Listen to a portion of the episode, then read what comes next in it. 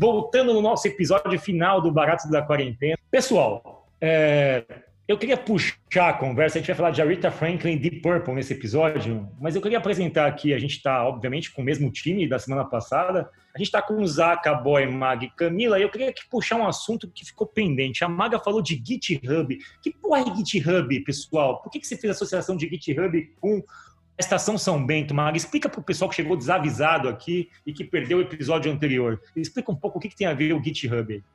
É, bom, eu não sou programadora, só vou fazer esse disclaimer, mas o GitHub, enfim, é um repositório de códigos é, onde as pessoas conseguem ir colaborando é, com seus projetos, enfim, para Camila vai me corrigindo se eu falar alguma grande merda, mas enfim, é um repositório de códigos onde tu consegue ir colocando os códigos que tu vai fazendo sem atrapalhar o coleguinha, mas é uma plataforma de colaboração, um repositório de colaboração. É, e eu, isso, enfim, apareceu na minha cabeça quando eu vi. O, o GitHub, então, me lembrou do documentário que a gente falou na última, no último episódio aí do, do Jukebox, que era, enfim, sobre a história do hip hop em São Paulo, porque tem uma parte especificamente desse documentário que me, me chamou muita atenção, que é as pessoas narrando como elas, enfim, iam chegando ali fazendo as rodas e quem queria dançar ia chegando também, ia se fazendo esse espaço, enfim é, esse espaço de colaboração e por algum, algum motivo me lembrou, enfim, do GitHub, dos programadores, da galera que trabalha com código, mas é, é isso, Fábio, a história. Eu achei muito interessante como a galera vai chegando, vai colaborando e um vai fazendo o passinho do outro e aí quando veja cria uma outra coisa. Se chegou os caras, chegou os, como é que eles chamavam, os meganha, a gente muda para a quadra seguinte, assim, vão indo, né? E por que, que a gente é. começou o programa de forma aleatória? Por quê? Vocês devem estar perguntando. Porque, pessoal, a vida é um grande shuffle. A vida é um grande shuffle. Começa aleatório assim, e isso em marketing se chama cross-selling. Na verdade, a gente fez um artifício aqui para vender o episódio anterior. Então, você está chegando agora, ah, não estou entendendo nada. Não, você vai ter que ver o episódio anterior. E agora começa o episódio atual. Isso é marketing rasteiro, baixo. Marketing dos piores. E você vê aqui, em primeira mão. Certo, Camila? Vamos começar o episódio agora com Vamos. a nona fita, o nono artista do Barato da Quarentena. Certo, e ele é sobre uma mulher incrível, linda, maravilhosa, que já recebeu um episódio inteirinho do Jukebox. Aqui ela fará uma participação especial para contextualizar para nós a diferença entre o substantivo foda e o adjetivo foda. Estou certa, Fábio? Está certíssima, Camila, porque a Rita Franklin foi, tipo, acho que o melhor episódio que eu gravei até hoje. E eu me lembro de ter me emocionado na pesquisa, porque essa mulher especificamente, ela, ela fez uma das coisas mais raras que uma pessoa pode fazer, que é você estando no teu auge físico, intelectual, enfim, abrir mão da tua arte em função de uma causa maior. E ela fez isso na década de 60, no, na luta pelos direitos civis americanos. Ela era a voz do movimento dos direitos civis. Ela gravou uma música chamada Respect, que originalmente tinha sido gravada por Otis Reading, e ela fez uma releitura dessa música e naquele momento tudo que um negro americano queria era respeito. Ela era a voz das caravanas do Martin Luther King, ela bancava esses caras com o dinheiro que ela ganhava no show. Ela teve um evento emblemático onde ela liberou a Angela Davis da cadeia, numa situação que Angela Davis tinha sido presa por desacato à autoridade. E tem uma frase da Aretha Franklin dizendo o seguinte: quando existe racismo, não existe desacato. E ela liberou, enfim, ela tem, foi super ativa nesse processo. E quando a gente vê hoje, as redes sociais estão povoadas, ai, fulano é foda, fulano é mito. Ai, fulano lacrou, lacrou. Parece que a gente tá falando com um ziploc, sabe? Aquele negocinho de botar pão dentro. Ah, lacrou.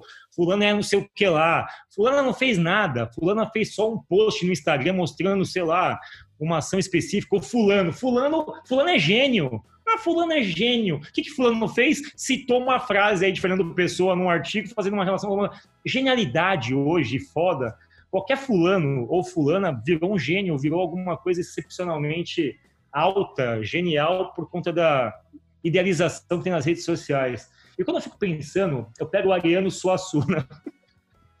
Desculpa, porque eu lembro do vídeo do Ariano Suassuna. Ele pega um jornal e fala o seguinte: vou ler aqui para vocês. Tá aqui. Chimbinha, Chimbinha da banda Calypso, é genial. Aí o Suassuna fala: eu trabalho com as palavras. Se Chimbinha é genial, o que, eu posso dizer de Beethoven? E eu pergunto: se qualquer pessoa é um gênio ou é foda, o que, é a Rita Franklin, pessoal? Me digam. Porque eu tô meio confuso com os adjetivos. Eu queria complementar um pouco o que você falou sobre, é, é, sobre isso mesmo, assim, desse, essa situação de informações rasas que vêm, assim, e são transformadas em, em, em verdades absolutas, sabe? É, eu acho isso uma, uma... Eu não vou dizer que isso é uma, uma, uma coisa da, de, dessa geração, eu acho que isso é uma coisa que vem desde que a internet começou a se popularizar cada vez mais, sabe? E eu acho extremamente perigoso a gente patinar nessa, nessa, nessa área aí, porque se você está ali, principalmente quando você é jovem e está formando sua opinião, você receber assim 150 caracteres e achar que aquilo ali é configurado como uma verdade e não ter o trabalho de ir atrás, criar o seu senso crítico, isso deixa é, você em uma situação muito perigosa, sabe? Que você pode acabar fazendo julgamentos errados. É, esse é o problema, sabe? A gente está numa situação em que não importa, não está importando a, a, você criar, você criar o seu, o seu próprio senso crítico, o seu próprio contexto. Você está você tá se espelhando na resposta fácil de um youtuber ou qualquer pessoa que você esteja ali seguindo, sabe? E aí, se você for levar isso para na, na, hora que você for criar produtos ou for trabalhar em uma empresa, para o âmbito do mercado, é, eu acredito que você vai tomar uma frustração muito grande na sua vida, porque a vida ela não é muito bem assim, sabe? Ela não é tão, ela não é escrita com facilidade. Você tem que ir lá e fuçar. É, é exatamente esse é, é, é, o lance do jogo. Camila começou o episódio anterior dizendo que palavras importam. Quando a gente fala de Aretha Franklin, quem quiser ouvir o episódio, é, quem quiser ver o episódio, veja, a gente falou bastante coisa. Mas quando a Ká fala que palavras importam, é, eu começo a perceber que a gente meio que perdeu o parâmetro disso, sabe? Quando alguém começa a falar que, ah, e daí, eu não sou coveiro, é uma gripezinha, não sei o que lá, isso aqui é uma ondazinha, ou enfim. Quando a gente começa a pegar algumas palavras e desprezar o significado das palavras, ou assim, despreza o significado de um nome e tal, eu acho que a gente está falando de umas gags a gente está fazendo piadas e fazendo tons pejorativos. Vamos falar sério de algumas coisas. Quando a gente começa a banalizar o uso de algumas palavras, elas perdem referência. Elas perdem. Se todo mundo é ótimo, então deixa de existir o ótimo. Se todo mundo é ruim, deixa de existir o ruim.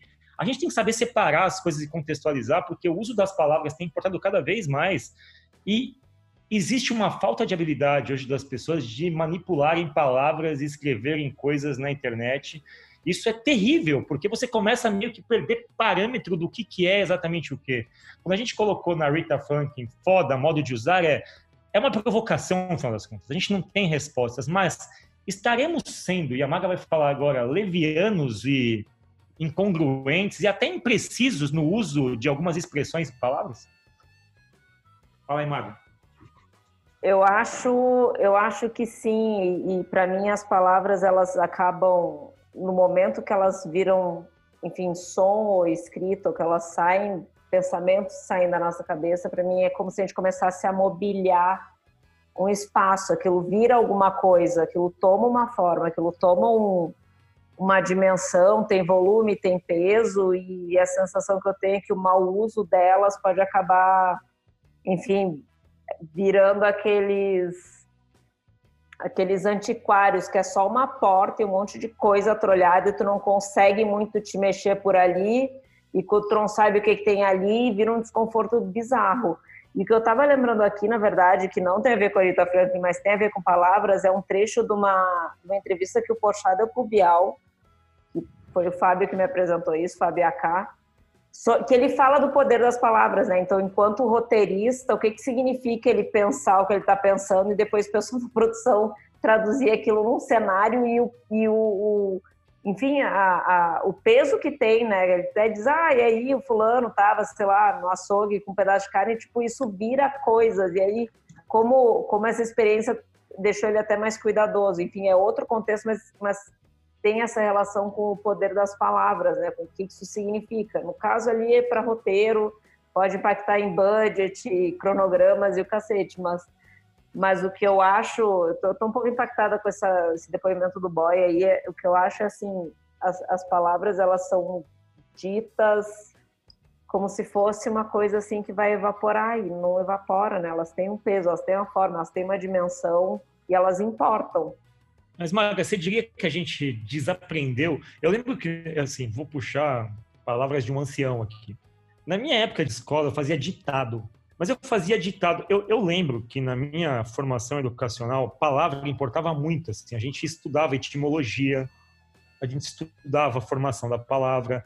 O boy me mandou uma mensagem em domingo muito interessante. assim. A gente não bateu papo sobre isso, vamos usar esse fórum aqui para bater esse papo. Mas o boy falou: caramba, é, quanto mais eu leio, mais eu me importo pela, pela, pela origem das palavras, pelo que elas significam. E quando ele falou aquilo, eu falei: caralho, o boy amadureceu. Perdi meu amigo de falar merda. Porque assim, caralho, aí eu fiquei falando: meu, você tem completa razão, porque quando você começa a sacar que tudo importa, assim, você começa a ficar mais racional em relação ao uso das coisas. E, e eu, eu, me pego, às vezes, falando com a Camila disso, e a Cata, a, a Cata numa fase onde ela tem ressaltado muito isso, e sendo muito gatilho mental para todo mundo. Ela tem falado consistentemente, as palavras importam. Como é que a gente tem usado as palavras? E tudo isso que a gente fala, eu fico perguntando se a linguagem, o formato da linguagem hoje, muito informal, muito baseado no digital, muito substituída por emojis, memes e abreviações, não desvirtuou um pouco isso? Sim, ô Fábio, cara, meu Deus do céu, minha cabeça vai explodir. Dois disclaimers, tá? Vocês falaram de origem de palavra, etimologia. É, eu, eu tive na escola dois anos de latim, onde basicamente a gente só via isso. E no cursinho eu tinha um professor chamado Cláudio Moreno, que é um dos grandes professores de, de português é, do Rio Grande do Sul, que todas as aulas ele fazia um ditado. Toda, de cursinho, tá? Cursinho para vestibular. E tu falou do boy de mensagens, e eu também tenho trocas de mensagens com boy no final de semana, é, onde eu estava falando isso, eu falei assim, cara, a gente está substituindo toda a comunicação por, por, é, por, as palavras viram outras coisas e, e, sabe, viram um emoji, vira uma coisinha, não está mais tão verbal, está escrito, a gente já mal, mal fala, inclusive. Enfim, Mas, o uso disso e o que isso quer dizer, né? É, cara, é bizarro. Mas isso, eu acho que tem a... todo mundo. A gente, eu até conversei sobre isso com o Fábio ontem. Eu estava na aula do doutorado e aí o professor falou sobre o tamanho do medo que ele estava das pessoas estarem usando o termo distanciamento social, isolamento social e não isolamento físico, distanciamento físico que na leitura Sim. de tecnologista dele, né, ele é, um, ele é um pesquisador de realidade aumentada, tecnologias imersivas, ele falava assim, te, a, alguém fez uma merda muito grande de ter colocado isolamento social como termo a ser usado, porque faz parecer que a gente precisa se distanciar emocionalmente da sociedade. Mas, na verdade, o que a gente precisa é uma distância física. Tanto que agora as pessoas colocaram a máscara e elas acham que elas não estão socializando. Mas, no fundo, no fundo, o que elas precisavam entender é que é sobre física, né? É sobre um distanciamento físico e não social. Cara, isso me marcou de um jeito que eu fiquei, tipo, o tempo inteiro tentando assimilar aquilo. Aí ele falou, no final da aula, ele ainda falou assim: por isso que eu tô parando de falar educação à distância.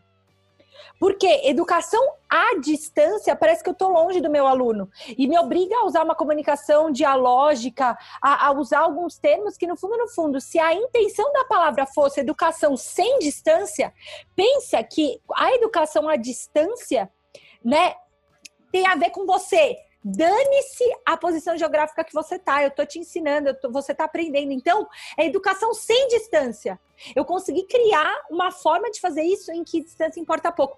E eu, tipo, caraca! Então, né, tentando reconhecer que se a gente domina essa capacidade de é, usar as palavras corretamente, de se comunicar, é, comunicar corretamente, a gente pode ter um impacto muito grande. Para mim, isso é a pílula 10, né, do Deep Purple. Quando você pega lá um Smoke on the Water e, e vê que o cara usou palavras quase que corretas, o termo não é correto, mas você quase é transmutado para um episódio de, do incêndio. Enfim, o Fábio tem muito mais capacidade, os meninos têm muito mais capacidade de contar a história.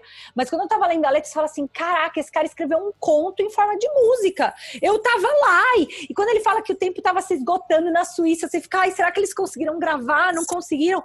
É, é, para mim é uma escolha cuidadosa de palavras. O Kai, isso me, me remete a algumas experiências que a gente tem tido em educação corporativa, assim. Usa-se hoje a expressão transformação digital meio que solta, assim. Ah, me vê aí um pão na chapa com transformação digital. Me vê 300 gramas de mussarela e transformação digital.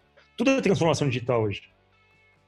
Da mesma forma, se fala de ágil meio que sem saber que existe uma dissonância entre a palavra e o significado dela e aquilo que ela embarca por ser um anglicismo traduzido para o português. Fala-se de, enfim, de N situações na, na, na questão corporativa e de uma forma que. Product owner. né? Quantas vezes a gente não teve problemas com nomes, porque, tipo, product owner, é, Scrum Master, carregam uma carga nos nomes que as pessoas Sim. distorcem, né? Isso atrapalha. E é, é, importante falar disso, porque a língua portuguesa é muito sofisticada. Ela é muito, ela tem muito mais palavras do que língua inglesa, por exemplo, para dizer as mesmas coisas. Ela é uma língua mais é uma língua mais arcaica, digamos assim, de composição mais complexa. As regras não são tão lineares, as regras mudam com muita. As inflexões são diferentes dependendo de uma palavra que tem o mesmo conjunto de letras para outra, enfim. Só que eu acho que esse é um assunto banalizado. E aí a gente volta em coisas que a gente na Mastertech tem tentado recuperar. É, Cross-selling, é, Trivium, por exemplo. É, Programação para não programadores, transformação digital, PO. Quase todos os cursos Sim. da Mastertech Remoto, de alguma forma, tentam desconstruir essas buzzwords de mercado, né? Incrível, né, cara? É a lógica, a retórica e a gramática. A gramática. A gramática importa, importam as palavras. E eu acho que quando a gente falou da Rita Franklin, a gente só usou ela como um ponto de contato com um assunto que é muito importante. É para saber se a gente está falando muito eu te amo sem amar, se a gente está falando muito eu te odeio sem odiar se a gente tá falando muita merda, assim que seja merda. Né, que então, eu tô assim, cancelando uma pessoa, tá na moda agora falar, ih, tá cancelada da internet. E quando você puxa o Smoke on the Water, bom, eu queria deixar Deep aí o pessoal falar sobre Smoke on the Water. Acho que o Nico, a Mag, o Zaka e, a, e o Boy podem falar de Smoke on the Water. Para mim, você já resumiu, é uma peça de narrativa, mas sobretudo tem uma questão de inteligência coletiva. Eu queria deixar o pessoal falando sobre é, essa púrpura profunda.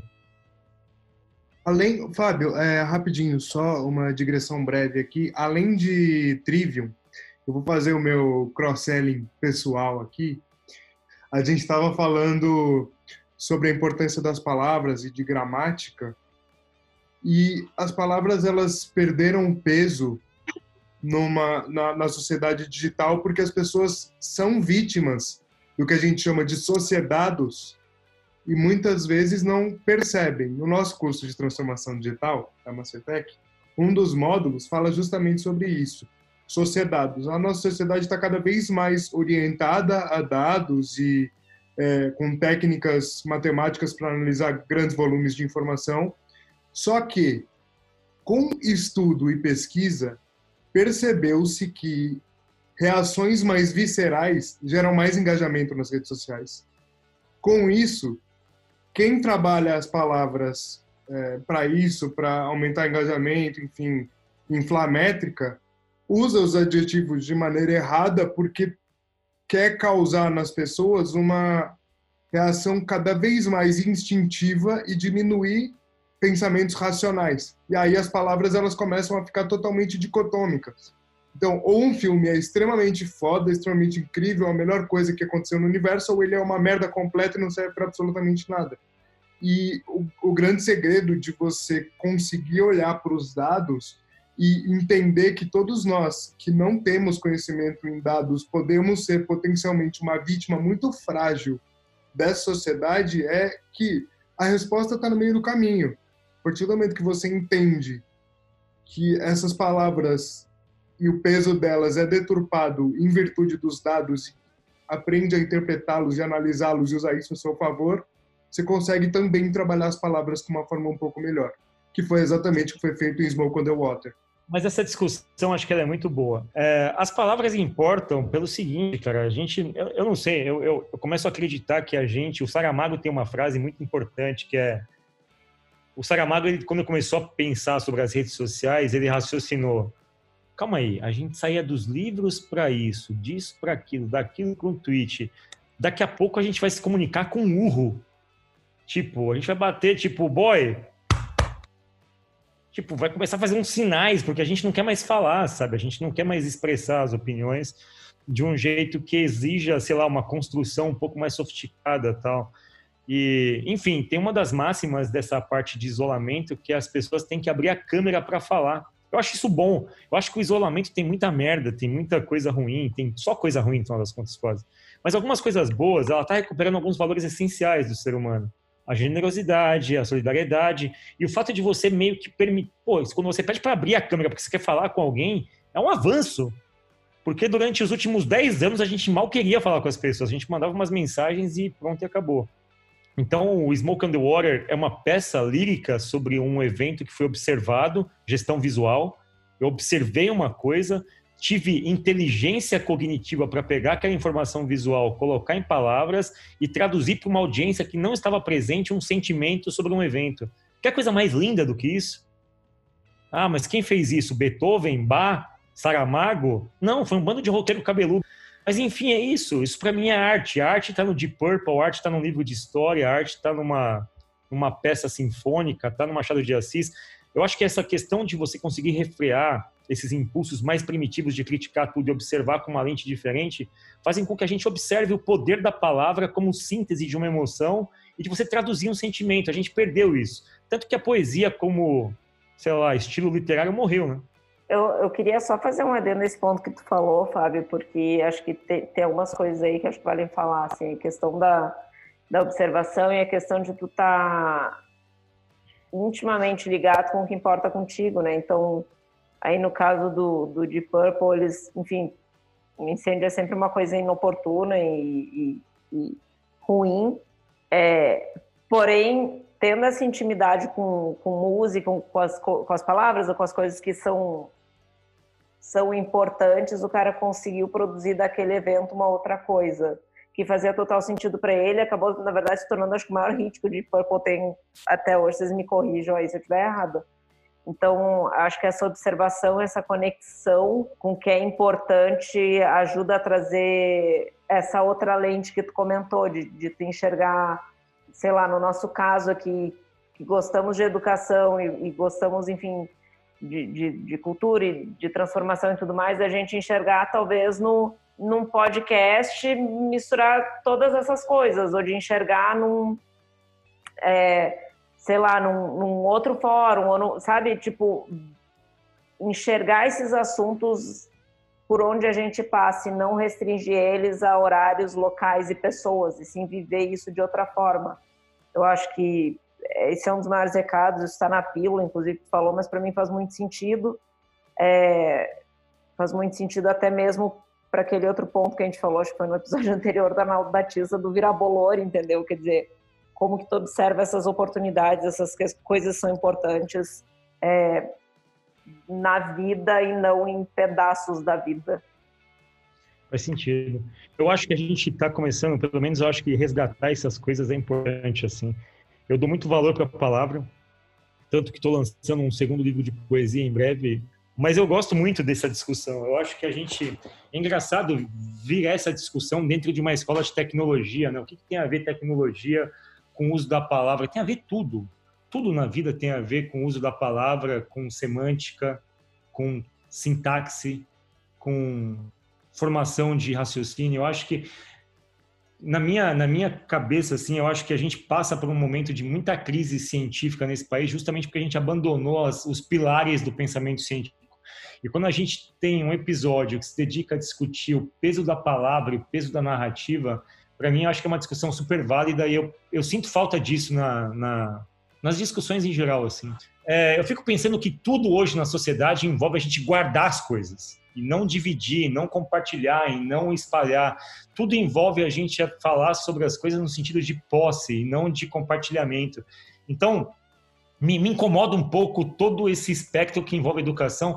E, de fato, falar disso é muito difícil, porque a gente é sempre levado a, considerar os impactos de marketing. Ah, mas se você fala isso, paciência. Eu acho que existem outros aspectos da educação que a gente precisa abordar, e um deles é o quanto a gente respeita o momento, a palavra, a circunstância, e o quanto a gente enfatiza as emoções e reproduz as emoções para que elas sejam passíveis de serem compreendidas pelos outros no final das contas, é um respeito pela palavra que tem que ser recuperado. Isso tem tudo a ver com lógica, tudo a ver com pensamento computacional, tudo, tudo a ver com pensamento computacional. E talvez a gente tenha que deixar isso mais, mais enfático, certo, cara? É isso, é, é, tentar ser intencional, né? E aí depende pouco. Por isso que eu acho tão bonito o Trivium e todo essa no, esse nosso apreço pelo, pelo clássico, né? Se a gente olha para o Trivium que valorizava gramática, retórica e lógica, ele estava meio que dando esse recado para a gente. Independente do que você for fazer da vida, amigão, amigona, vai ser músico, vai ser artista, vai ser qualquer coisa, você vai precisar dominar essas três artes, você vai precisar dominar o uso das palavras. Então, é isso, Fábio. Para mim, temos um episódio lindo maravilhoso. Eu só queria saber uma coisa, um cheque de sanidade, como diz a Camila aqui. Zaca, eu queria que você fizesse um depoimento do fundo do teu coração e para quem não está vendo, o Zacarias é um sujeito muito formoso, tem um bigode que, sei lá, na teoria do design, o boy pode me ajudar, é a teoria de Gestalt, certo, boy? Quando você para direitinho é. os pesos ordens é, iguais, assim. Enfim, usa seu é, cérebro é o bigode holandês, Fábio. É o bigode holandês tal. Diga pra gente o que, que você acha, você, um garoto em começo de carreira, essas conversas te fazem sentido, elas são completamente subversivas para o teu modo de pensar. Eu gostaria muito de ouvir um raciocínio de alguém que, de certa forma, está dentro de uma situação que, no final das contas, é o que a gente acabou de debater. O que, que você pensa sobre isso, Zara? Cara, eu vou dar como um depoimento. Eu tá acho bom. que antes de entrar na. de começar a trabalhar na Mastertech, enfim, a minha forma de, de me comunicar era diferente. Eu conseguia, eu dava muito mais volta, sabe? Até, por exemplo, como dando aquele exemplo do Power Distance Index, né, que vocês sempre falam, Tipo, assim, eu dava muita volta, assim, era mais difícil de, de ser mais direto nas coisas, mas eu aprendi que com, com a raça, assim, de que ser assertivo e mais direto é mais fácil. E mais rápido, obviamente, né? Melhor. E isso vem muito de. de que, que, vem assim, não com, eu não digo experiência, porque parece que eu sou uma pessoa experiente, mas não assim. Mas você vai adquirindo com a, com a vida. Por mais que também pareça do jeito que seja uma pessoa experiente, mas não é isso que eu tô querendo dizer. Mas eu acho que deu para entender, assim, que é, eu, eu vivi, eu cresci num mundo né, com, pra, que a gente se comunica por emoji, por abreviação de tudo. Então a, a, a palavra ela é muito mais. Como posso dizer? Ela é mais. Ela se, diz, ela se desfaz, entre aspas, assim, mais facilmente, sabe? A gente não, não tem tanto poder. E, e eu fui vendo que isso que não é bem assim, saca? É legal conversar por emoji e tudo, mas que não é a melhor forma sempre, sabe? Boa, Zaca. E o Zaca, para quem não sabe, o Zaca é um garoto que entrou na Mastertech no ano, ano passado. E ele entrou numa entrevista extremamente curiosa. Quando a gente fala do Zaca, a gente fala com muito carinho pelo seguinte: ele tem elementos clássicos de uma boa, de um, de um bom profissional, que é ele é muito observador, ele primeiro ouve, depois fala, ele consegue sintetizar pensamentos. Ele consegue absorver experiências. E ele tem 19 anos, enfim. Eu acho que, no final das contas, quando a gente tem o um exemplo do Zacarias, e exemplo do Zacarias, para mim, é o mais importante aqui dentro hoje, do ponto de vista de formação, como a Beatriz, como, enfim, como outras pessoas que passaram, a Camila tal, é de que existe um respeito que a gente tem. Quando a gente consegue colocar todas as pessoas no mesmo patamar de comunicação, e palavra, comunicação, retórica, gramática, envolve isso. Quando a gente se comunica com as mesmas palavras, com os mesmos gestos, com as mesmas significâncias com todo mundo, sem qualquer tipo de hierarquia de pensamento ou hierarquia de, de posicionamento, todo mundo se desenvolve igualmente. Eu fico muito feliz hoje de ouvir o Zaca falando de um negócio como distanciamento do poder. Pô, sensacional para mim. Eu ganhei meu dia e se a Mastertech acabasse hoje por um meteoro, eu diria que a gente cumpriu nossa missão. Certo? Quem mais quer encerrar valeu. esse Boy, você que foi alvo, assim, pelo que eu soube, você conversa com muita gente no final de semana, dando a sensação para cada pessoa que você conversa de que você é íntimo. Acho que eu fiquei enganado, mas enfim. Tá com ciúme. ah, eu, eu acho que é o seguinte: é que a palavra, quando você se aprofunda nela, você acaba descobrindo que ela, na verdade, é uma junção de outras palavras. E aí, se eu for me estender muito, eu vou acabar me perdendo nesse universo todo aí. Nessas palavras! Eu É, vou acabar me perdendo nas palavras. Isso, isso Mas- é a relação de que pessoas precisam de pessoas. É isso aí, boy. Quando você fala isso, eu fico me pensando, o boy tá fazendo um cross-selling do quê? Porque eu não captei esse cross-selling.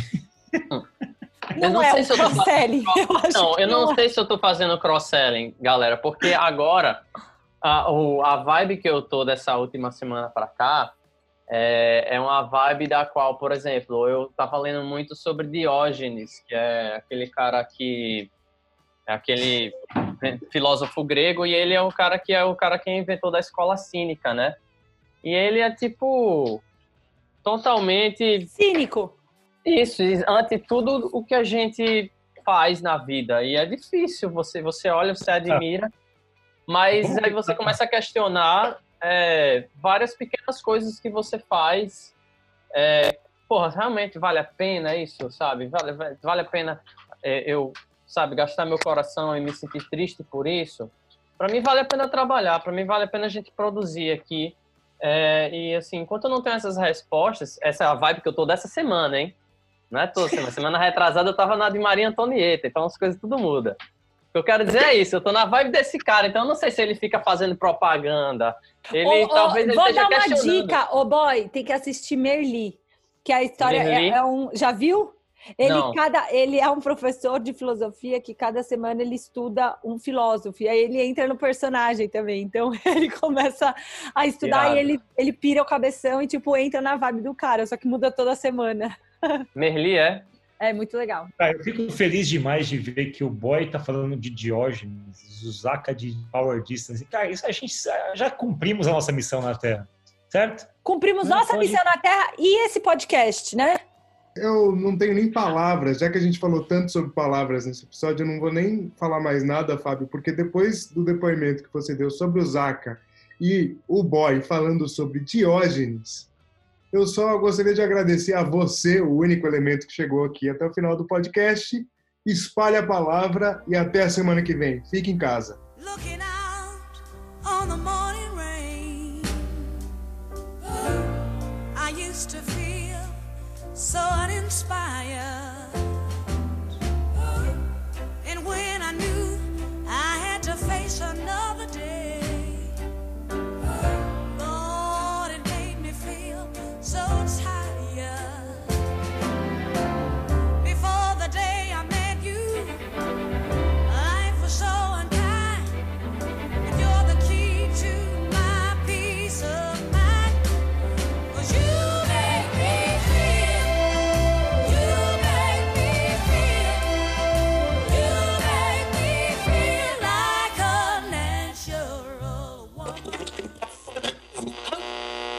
Uh.